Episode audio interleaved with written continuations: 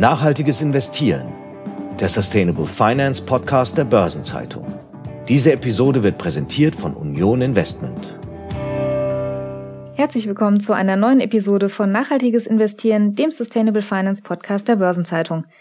Großkonzerne werden von Investoren umfassend auf ihre Nachhaltigkeitsziele beleuchtet, aber auch die etwas kleineren und mittelgroßen Unternehmen am Kapitalmarkt die haben ihre eigenen Chancen und Risikoprofile und äh, mit meinem heutigen Gast spreche ich mal darüber, wie man in diesem Segment unterhalb der Large Caps die interessanten Fälle findet und welche Nachhaltigkeitskriterien bei einer Analyse dann im Fokus stehen. Ich heiße Sabine Reifenberger, bin Redakteurin der Börsenzeitung und begrüße ganz herzlich hier bei mir im Studio Marian Klemm, Geschäftsführer der Research- und Beratungsgesellschaft Green Growth Futura. Schön, dass Sie da sind. Hallo. Moin, wie man bei uns in Hamburg sagt und vielen Dank, dass ich hier sein darf. Herr Klemm, Green Growth Futura, vielleicht für die, die es nicht kennen, ist ein Research House und Sie äh, prüfen quasi, Sie beraten Family Offices, Stiftungen dabei, ihre Portfolien nachhaltiger auszurichten und Sie prüfen auch für andere, welche Unternehmen sozusagen für nachhaltige Fonds überhaupt erstmal in Frage kommen und haben jetzt unter anderem auch für das Fondsmanagement der GLS Bank ein Anlageuniversum erstellt, das sich speziell nicht auf Large Caps fokussiert, sondern sozusagen auf die Größenklasse eins drunter auf, auf kleinere und mittelgroße Unternehmen.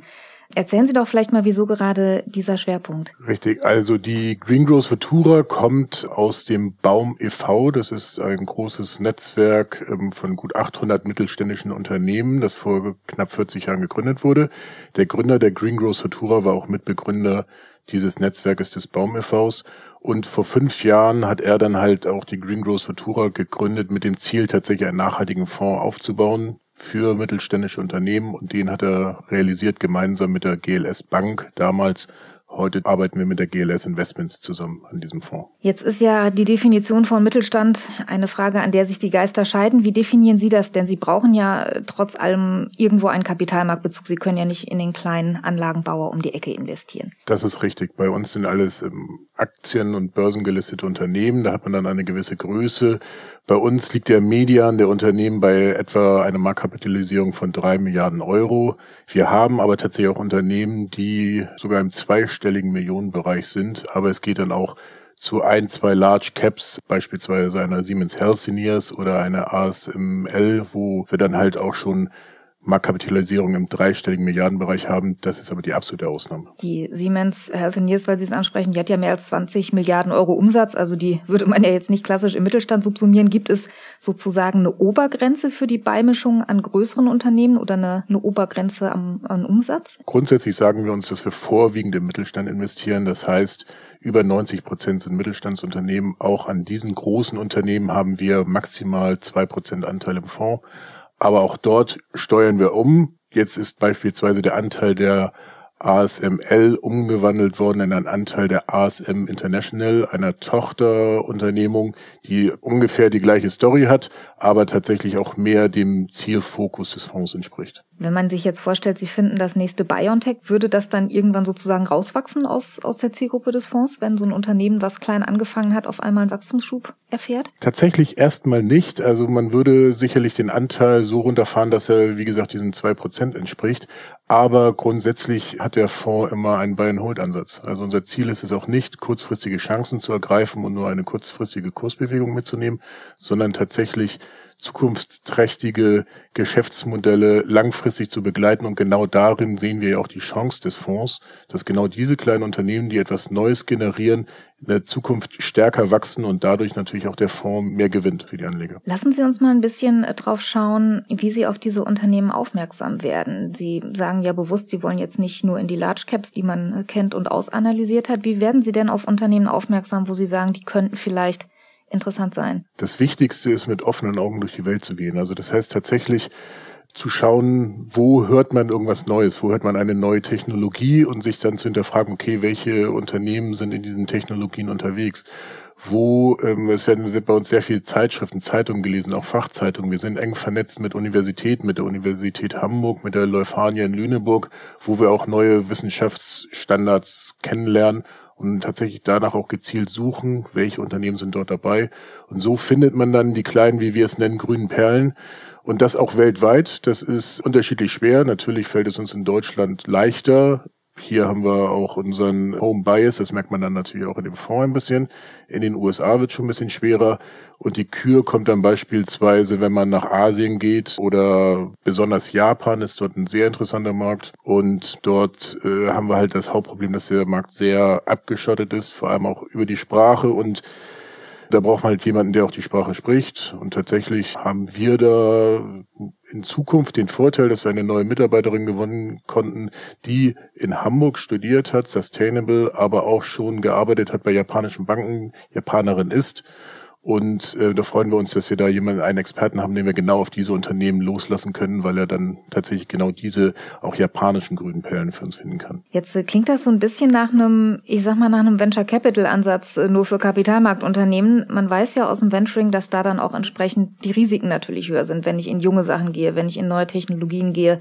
Das ist ja was, das müssen Sie irgendwo ausbalancieren, auch mit Blick auf die Investoren. Wie versucht man da die Balance zu finden? Na, dadurch, dass die Unternehmen jetzt schon kapitalmarktorientiert sind, haben sie auch schon eine gewisse Entwicklung hinter sich, damit sie überhaupt auch diese Kapitalmarktreife erlangt haben. Und beim Venture Capitalist ist das wahrscheinlich so, der Abschnitt, wo 20, 30, 40 Prozent der Unternehmen schon dran scheitern, um diesen Reifegrad zu erreichen. Und dadurch haben wir eigentlich schon tatsächlich eine Gewissheit, dass die Geschäftsmodelle, die dahinter sind und die Ideen wirklich so tragbar sind, dass der Kapitalmarkt ihnen schon insoweit Vertrauen geschenkt hat, dass sie ein IPO möglich gemacht haben. Sie haben ja noch ein weiteres, ein ganz entscheidendes eingrenzendes Kriterium. Sie sagen ja, die Unternehmen sollen auch für nachhaltige Fonds eben in Frage kommen. Was sind denn da die Kriterien, nach denen Sie filtern? Gibt es bestimmte Do's und Don'ts? Haben Sie Ausschlusskriterien? Wie gehen Sie vor? Der Filter ist äh, sogar noch feinmaschiger. Es fängt an mit Ausschlusskriterien. Das sind Einsatz fossiler Energien, das ist Verstoß gegen Menschenrechte, das ist alles, was wir heutzutage tatsächlich so als die nicht nachhaltige Wirtschaft auch ansehen. Dann haben wir wiederum auch Positivkriterien, die wir gut heißen. Das ist dann tatsächlich, wenn man sich für die Biodiversität einsetzt, wenn man sich dafür einsetzt, ähm, erneuerbare Energien zu nutzen oder tatsächlich auch die Gleichheit von äh, Männern und Frauen in der Wirtschaft zu unterstützen. Danach filtern wir in, im ersten Schritt und da fliegen auch, muss man ganz ehrlich sagen, die meisten Unternehmen raus. Dann fängt aber tatsächlich bei uns der Analyseprozess erst an, weil diese Unternehmen, die dann übrig bleiben, gucken wir uns dann nochmal ganz intensiv an, dass wir erst einmal ein Raster von verschiedenen Datenbanken haben, wo wir beispielsweise Umsatzanteile in Industrien wie Rüstung oder sowas erheben. Dadurch kann ein Unternehmen wieder rausfliegen. Oder ob es andere Kontroversen gibt für diese Unternehmen. Und tatsächlich dann so das Substrat, das übrig bleibt, da machen wir nochmal einen Deep Dive. Wir haben einen Fragebogen entwickelt auf Basis des deutschen Nachhaltigkeitskodexes, der 70 Fragen momentan umfasst, wo wir tatsächlich ganz intensiv äh, die Produkte, die Strategie, die Governance in dem Unternehmen und das ganze Unternehmen an sich auf seine Nachhaltigkeit prüfen. Nicht nur das Produkt am Ende, sondern auch die, wir schauen uns die Lieferketten an, wir schauen uns an, wie ist die Nachhaltigkeit im Unternehmen selbst verwurzelt. Ist das Thema in der Marketingabteilung noch aufgehangen oder unterm Vorstand? Ist das Ganze aber auch operationalisiert im Unternehmen? Das werten wir dann aus und bilden für uns einen Score. Wenn Sie sich jetzt mal überlegen, Sie kippen 100 Unternehmen oben rein, wie viel bleiben am Ende über? Am Ende bleiben etwa, wenn wir 100 oben reinkippen, etwa 10 bis 15 übrig. Wobei eher 10. Und diese 10 müssen dann nochmal, ich sag mal, gegen den Endgegner antreten. Das ist nämlich unser Nachhaltigkeitsbeirat. In diesem Nachhaltigkeitsbeirat finden sich 16 Persönlichkeiten von Rang und Namen da haben wir den Vorsitzenden des NABUs, die Vorsitzende von Transparency International, den Vorsitzenden des WWF in Deutschland. Den stellen wir diese zehn Unternehmen vor, die wir auf Herz und Nieren geprüft haben, mit einer Empfehlung. Und dort wird dann sehr kontrovers auch diskutiert, ähm, ob diese Unternehmen in das Anlageuniversum mit aufgenommen werden. Wir werden auch regelmäßig mit Nachfragen noch einmal zurückgeschickt, wo wir dann noch einmal nachschärfen. Und erst wenn der Beirat sagt, ja, die dürfen aufgenommen werden, dann melden wir diese Unternehmen der GLS Investments und die startet dann nochmal eine ökonomische Analyse und äh, macht dann die gesamte Portfolio-Allokation und Konstruktion. Das ist ja ein sehr aufwendiger Prozess, sowohl für die Unternehmen, denen Sie mit einem Fragebogen mit 70 Unterpunkten kommen. Das äh, erfordert ja wahrscheinlich auch gewisse, gewissen Aufwand. Wie ist es auch bei Ihnen im, im Team? Was müssen Sie manuell machen? Können Sie sich an bestimmten Punkten vielleicht auch auf Technik stützen? Wie aufwendig ist das? Um das einmal klarzustellen, also die Unternehmen kriegen von uns den Fragebogen nicht. Den Fragebogen füllen wir aus, aus den Informationen, die wir über die Unternehmen finden. Heißt über die Nachhaltigkeitsberichte, Geschäftsberichte oder andere Veröffentlichungen. Also eigentlich frei zugängliche Informationen, wenn man weiß, wo man sie findet. Und das ist auch tatsächlich schon so, dass man sagt, das ist hinreichend vollständig, dass man da von außen die Sachen ausfüllen kann. Das ist es häufig nicht, weil vor allem im Mittelstand in Deutschland haben wir es ab nächsten Jahr, dass erst die Pflicht der Nachhaltigkeitsberichterstattung da ist.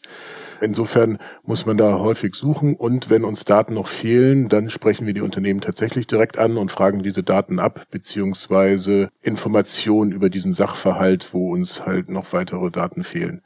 Und das ist genau das, was mein Analyseteam macht. Also tatsächlich dieses Zusammensammeln der Daten und äh, diese Analysen zu machen. Insofern ist der Hauptanalyseanteil bei uns und wir lassen die Unternehmen selbst relativ unbehelligt. Allein wir unterhalten uns auch im Nachgang gerne mit dem Unternehmen und geben denen einmal ein Feedbackgespräch und überraschen sie dann sozusagen damit, dass sie von uns analysiert wurden und sagen ihnen, was wir gut gefunden haben, was wir nicht so gut gefunden haben und im besten Fall können wir dann noch sagen, herzlichen Glückwunsch, ihr seid jetzt Teil des Baum für Future Fonds. Sie haben ja auch viele, wo Sie sagen, die rutschen irgendwo durchs Raster. Die kommen gar nicht bis zum finalen Scoring.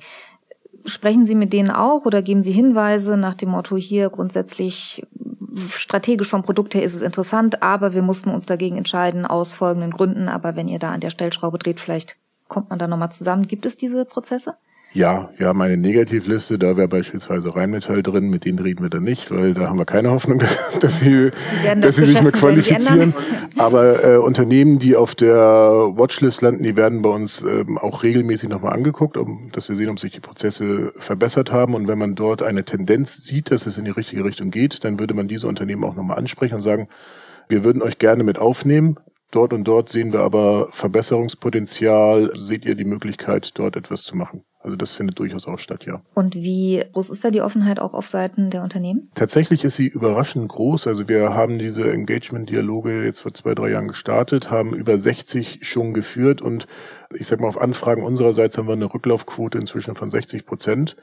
Und ähm, das ist auch natürlich das meiste noch im Mail-Format, aber auch im direkten Austausch mit den Unternehmen werden häufiger und da führen wir zwei bis drei persönliche Gespräche auch im Monat. Es gibt ja immer diese Debatte um das Thema äh, der Transformationsfälle, also Unternehmen, die noch nicht vielleicht investierbar sind im Moment, weil noch nicht alles stimmt, wo man aber sagt, da wäre natürlich ein sehr großer Hebel im Vergleich vielleicht auch zu anderen Unternehmen, die diesen Schritt schon gegangen sind. Wie gehen Sie denn mit solchen Fällen um? Sagen Sie, die sind erstmal nicht investierbar und, und Sie geben Hilfestellung oder sagen Sie, da kann man vielleicht schon rein, wenn eben der Weg absehbar ist? Das ist ein zweischneidiges Schwert. Also einerseits unterstützen wir sowas. Man muss aber auch sagen, Unternehmen, die sich in einer Transformation befinden, sind ja meistens auch schon Unternehmen, die relativ groß sind. Nehmen wir die ganze Ölindustrie, die jetzt sagt, wir stellen um auf Erneuerbare. Das sind jetzt keine Unternehmen für uns allein auch schon wegen der Größe. Da passen wir nicht rein. Aber es gibt andere Themen, die wir extrem spannend finden. CO2-armer Stahl, CO2-armer Beton ist etwas, wo wir auch sagen, ja, das sind Industrien, die natürlich momentan noch sehr energieintensiv sind, aber wir werden diese Produkte in der Zukunft auch brauchen. Insofern sollte man das auch unterstützen. Und dort gibt es dann natürlich auch Unternehmen wie eine Heidelberg Zement, die dort sehr vorreitend ist, wo wir durchaus sehr kontrovers diskutieren, die auch zu unterstützen, auch wenn der Anteil des CO2-armen Produktes, das sie produzieren, momentan vielleicht bei zehn Prozent liegt, weil es natürlich momentan noch teurer ist. Das andere wird mehr nachgefragt. Aber wenn es äh, ein klares Bekenntnis von dem Unternehmen geht, sich dorthin entwickeln zu wollen mit klaren Zielen, dann wäre das für uns auch ein Investment Case, den wir auf jeden Fall dem Beirat vorstellen würden. Wie sieht es denn mit Unternehmen aus, in die investiert wird? Die können ja theoretisch auch ihren Geschäftsfokus verändern, da können sich interne Sachverhalte verändern. Wie regelmäßig müssen Sie da auch ein Review fahren und gucken, ob es noch passt? Einen kompletten Review aller Unternehmen im Anlage- und äh, Universum fahren wir mindestens alle zwei Jahre. Was wir aber auch permanent machen, ist monitoren. Das ganze Anlageuniversum wird überwacht, ob Kontroversen auftreten oder andere Nachrichten. Das geht vom kleinen Produktrückruf, sag ich mal, im kaputten Airbag bis hin zum VW-Dieselskandal. Und wenn dort Fälle auftreten, die für uns ja nicht mehr wegzudiskutieren sind, dann arbeiten wir diese Fälle auch auf, sprechen aber vorher auch nochmal mit dem Unternehmen darüber und holen uns ein Feedback von der Seite. Wenn wir dann aber trotzdem noch sagen, dass dieses so schwerwiegend ist, dass das Unternehmen nicht mehr in das Portfolio passt, stellen wir diesen Fall auch wieder dem Beirat vor. und der entscheidet dann über einen Ausschluss des Unternehmens. Das ist tatsächlich in der Vergangenheit, also in den vergangenen vier Jahren auch bei neuen Unternehmen schon passiert. Auch in diesem Jahr gab es einen konkreten Fall einer Beteiligungsgesellschaft, wo eine Unterbeteiligung verwickelt war in Kinderarbeit in den USA. Und obwohl wir eine sehr ausführliche Rückmeldung auch bekommen haben, ist dieses Unternehmen ausgeschlossen worden, weil einfach abgestellt wurde auf einen Zuliefer zuliefernden äh, Arbeitsdienstleister. Und da haben wir gesagt, nein, dafür bist du auch verantwortlich. Sie schauen ja nicht nur auf Umwelt, Sie schauen eben auch auf Soziales, auch auf Governance. Gibt es Bereiche, wo Sie sagen, die sind leichter oder schwerer zu bewerten, weil es mehr oder weniger Daten gibt, weil die Vergleichbarkeit einfacher oder schwieriger ist unter diesen drei Aspekten? Also grundsätzlich ist es so, dass natürlich Umwelt momentan leichter zu beurteilen ist, weil man ähm, einen abnehmenden CO2-Verbrauch kann man messen, da kennen wir die Zahlen. Was relativ schwer natürlich zu messen ist, ist der soziale Part. Also wie misst man, dass es einem Menschen besser geht? Wie misst man, dass die Mitarbeiter zufrieden sind, dass sie besser behandelt werden? Da kann man dann halt immer nur ableiten, was macht das Unternehmen nicht an Negativen und daraus vielleicht etwas Positives ableiten, aber dieses quantitativ zu erfassen ist natürlich deutlich schwieriger als bei reinen Umweltzahlen. Haben Sie Hoffnung, dass sich das ähm, mit Themen wie der soziale Taxonomie beispielsweise irgendwie mal verbessern wird? Weil das Grundproblem bleibt ja, dass sich da jetzt schlecht in Zahlen hantieren kann. Das ist ja genau der Grund, warum es bei der EU-Taxonomie bislang auch nur das E sozusagen ausgerollt wurde, weil man noch nicht weiß, ja, was mache ich denn bei äh, S und G. Insofern ja, dort wird eine Lösung gefunden werden müssen, dass es Standards gibt, an denen man sich halten kann. Es gibt ja momentan auch schon Standards, wenn man zum Beispiel sagt, es müssen Arbeitsgesetze nach dem ILO eingehalten werden. Das ist ja schon was relativ Konkretes, was komplett auf das Soziale abzielt.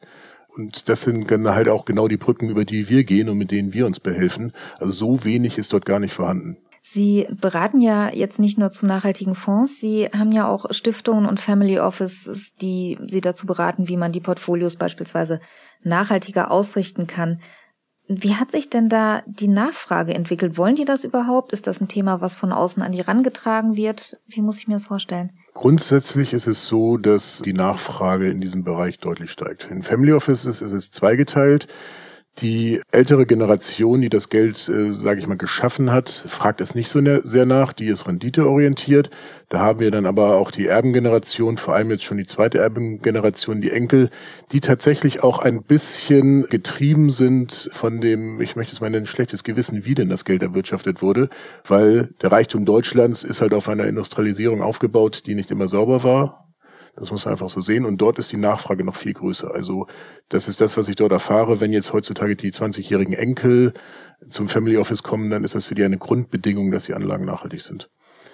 Bei den Stiftungen ist es eigentlich schon im Selbstzweck drin. Äh, die meisten Stiftungen werden aus Gemeinnützigkeit heraus gegründet und ähm, insofern ist es dort halt eher, dass das Know-how fehlt, weil in einer Stiftung haben sie häufig auch wenn es sehr viele in Deutschland gibt, nur zwei, drei Leute, die sich damit beschäftigen und dass man dann auch noch einen hat, der dann auch noch Nachhaltigkeitsexperte ist, das ergibt sich eigentlich nicht. Insofern ist dort eigentlich eher der Wunsch, das zu machen, gleichzeitig der Wunsch, mit dem Stiftungsvermögen auch möglichst viel Geld zu generieren, dass man dann gemeinnützig nutzen kann, aber das Ganze dann auch unter Nachhaltigkeitsgesichtspunkten, also da haben wir natürlich so ein bisschen die Quadratur des Kreises und da versuchen wir genau zu helfen. Ich wollte gerade sagen, diesen Aspekt Rendite wird ja auch die Erbengeneration oder auch die Stiftung nicht äh, in Gänze außen vor lassen wollen. Nein, selbstverständlich nicht, aber da gibt es ja tatsächlich schon hinreichend Publikationen, die aufgeräumt haben mit dem Vorurteil, dass Nachhaltigkeit zu Kosten der Rendite läuft, was auch äh, sinnvoll ist, weil wenn wir bedenken, dass wenn solche Unternehmen investieren, die eigentlich die Zukunftstechnologien entwickeln, dann werden die in der Zukunft die Gewinner sein.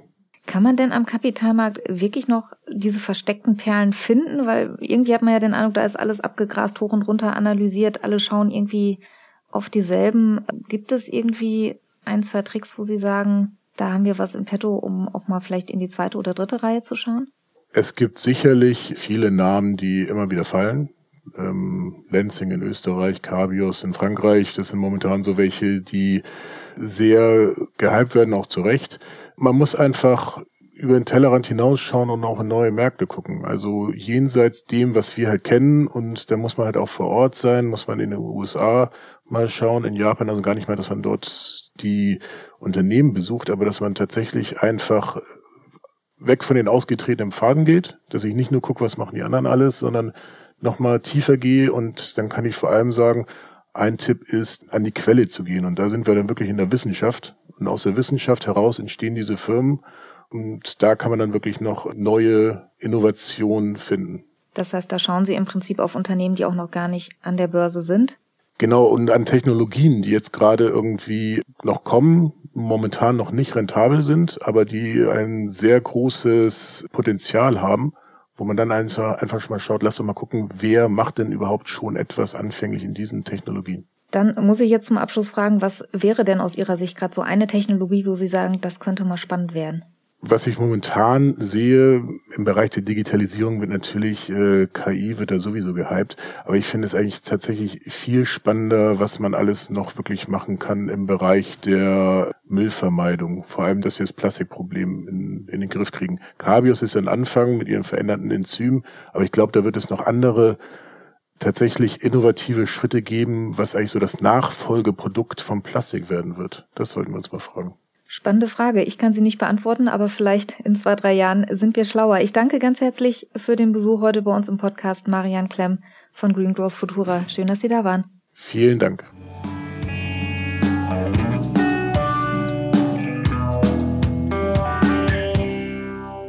Und auch über einige weitere Themen wird in der ESG-Branche gesprochen und die hat unser Chefredakteur Detlef Fechtner im Gepäck. Hallo Detlef. Hallo Sabine. Lass uns zum Anfang mal auf ein etwas regulatorischeres Thema schauen, die ESG-Berichterstattung. Da tobt ja eine wilde Debatte, weil die EU in den jüngst veröffentlichten Entwürfen für die European Sustainability Reporting Standards jetzt Erleichterungen für die Nachhaltigkeitsberichterstattung von Unternehmen vorgesehen hat und das freut auf der einen Seite die Unternehmen, aber es ärgert auf der anderen Seite auch die Banken. Warum ist das so? Naja, im Finanzsektor stößt das Vorgehen auf Kritik, weil die Banken ja selbst mit eigenen Offenlegungsvorschriften der EU zu kämpfen haben.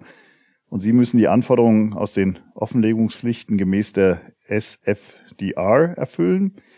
Jetzt haben die Banken Sorge, dass die Unternehmen, also die Firmenkunden der Banken sozusagen, künftig weniger Daten liefern und das könnte dazu führen, dass die Banken dann ihrerseits nicht alle Angaben haben, die sie benötigen, um ihre eigene Offenlegungspflicht, Stichwort SFDR, um ihr nachzukommen.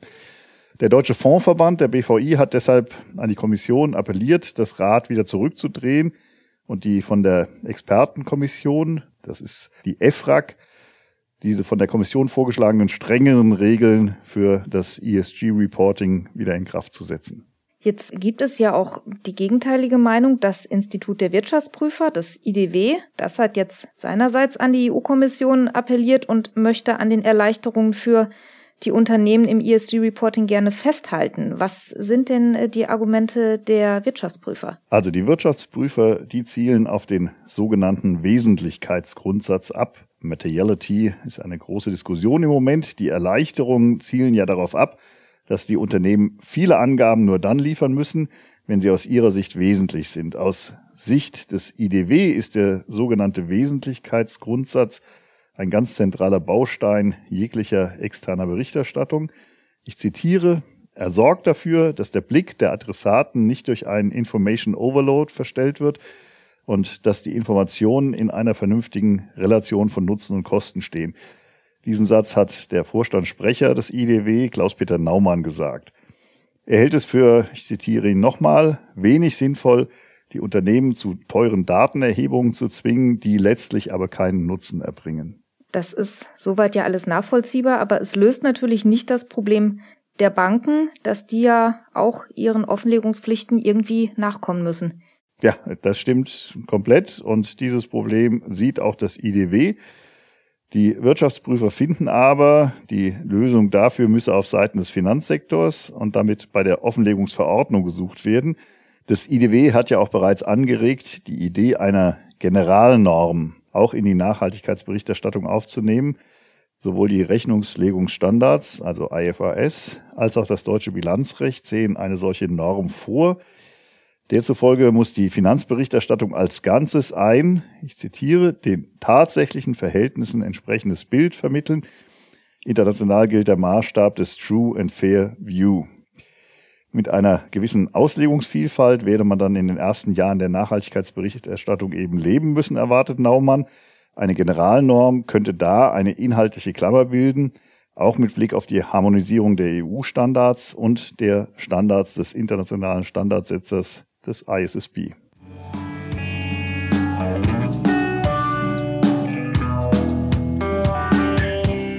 Widmen wir uns mal den Finanzierungsmärkten. Das erste Halbjahr ist beendet und es gibt ein erstes Zwischenfazit zu den grünen Finanzierungen.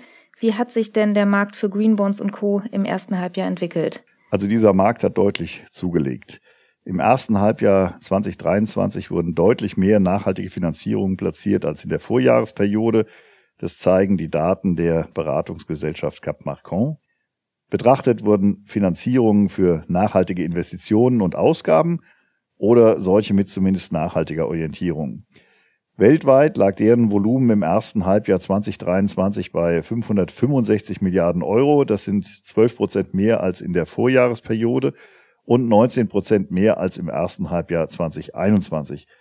Emittenten und Kreditnehmer aus Europa waren erneut die häufigsten Nutzer nachhaltiger Finanzierungen, gefolgt von denen aus Asien. Die Volumina waren aber auf beiden Kontinenten leicht rückläufig und auch der Anteil von Debütemittenten also von Unternehmen und Institutionen, die Green Financing erstmals in der Finanzierung einsetzen, ist im ersten Halbjahr weiter zurückgegangen. Heißt es jetzt, dass das Interesse an nachhaltigen Finanzierungen sinkt? Die Studienautoren sehen unterschiedliche Gründe für diesen Rückgang. Zum einen könne sich Green Financing nicht von den allgemeinen Finanzierungsbedingungen abkoppeln und naja, das Finanzierungsumfeld für Unternehmen hat sich im ersten Halbjahr insgesamt leicht eingetrübt. Bei Green Finance kommt mitunter noch ein Mangel an nachhaltigen Verwendungszwecken hinzu. Und in manchen Unternehmen und in manchen Institutionen fehlt es den Autoren zufolge auch schlichtweg am Wissen darüber, wie man grüne Finanzierungen einsetzen könnte. Jetzt hast du ja vorhin schon gesagt, Europäer sind äh, die häufigsten Nutzer von grünen Finanzierungen. Ist der Euro dann entsprechend auch die am stärksten vertretene Währung? Ja, genau. Und das liegt übrigens nicht allein an europäischen Emittenten. 44 Prozent der nachhaltigen Finanzierungen sind im ersten Halbjahr 2023 auf Euro entfallen. Tatsächlich wird der Euro inzwischen auch zunehmend von Emittenten in Regionen außerhalb des Euroraums als Denominationswährung genutzt, weil sich eine starke europäische Investorenbasis herausgebildet hat. An zweiter Stelle folgen grüne Finanzierungen in Dollar mit 24 Prozent, und wegen stark steigender Emissionen in China erreicht der Renminbi mittlerweile einen Währungsanteil am Green Financing von immerhin 10 Prozent.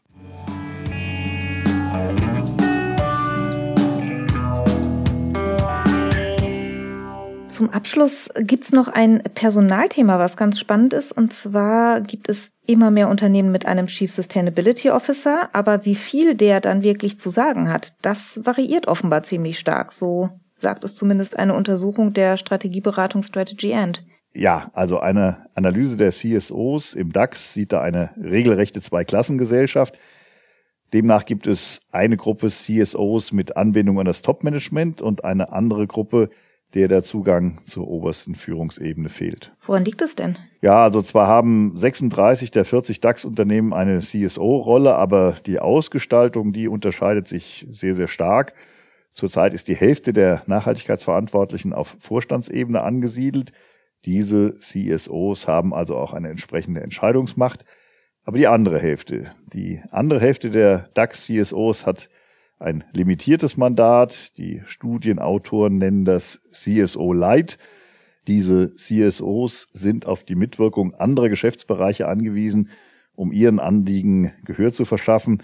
In 16 DAX-Unternehmen leitet der CSO zwar eine eigene Abteilung, ist jedoch kein Vorstandsmitglied. Und in zwei Fällen sind die CSOs ins Kerngeschäft, etwa die Produktion, eingebunden. Jetzt weiß man ja beispielsweise von Finanzvorständen, dass sie recht häufig BWL studiert haben. Wie sieht es denn bei den CSOs aus? Gibt es da auch bestimmte Muster oder bestimmte Kompetenzen, die viele von ihnen mitbringen? Hm, ja, also zumindest bei den DAX-CSOs scheint es eine langjährige Unternehmenszugehörigkeit zu sein, die ein wichtiger Faktor ist. Zwei Drittel aller DAX-Nachhaltigkeitsverantwortlichen sind intern auf die Stelle befördert worden. Diese Personen kennen also das Unternehmen und die Strukturen gut und bringen ein belastbares internes Netzwerk mit. Von der Ausbildung her, ja, das sind gut 40 Prozent Wirtschaftswissenschaftler, ein Viertel hat einen ingenieurwissenschaftlichen Abschluss. Ja, ein belastbares internes Netzwerk ist wahrscheinlich gerade für diejenigen wichtig, die da auf das Mitwirken anderer Abteilungen und Bereiche angewiesen sind. Schauen wir mal, wie sich das in den nächsten Jahren entwickelt. Vielen Dank erstmal für die Einschätzung und dass du heute da warst, Detlef. Ja, vielen Dank. Ihnen darf ich zum Abschluss noch mitgeben, dass für die langfristige Terminplanung nach den Sommerferien wieder einige spannende Konferenzen im Nachhaltigkeitsbereich anstehen. Am 13. und 14. September findet das Impact Festival in Offenbach statt. Da geht es um nachhaltige Innovation und nachhaltigen Wandel.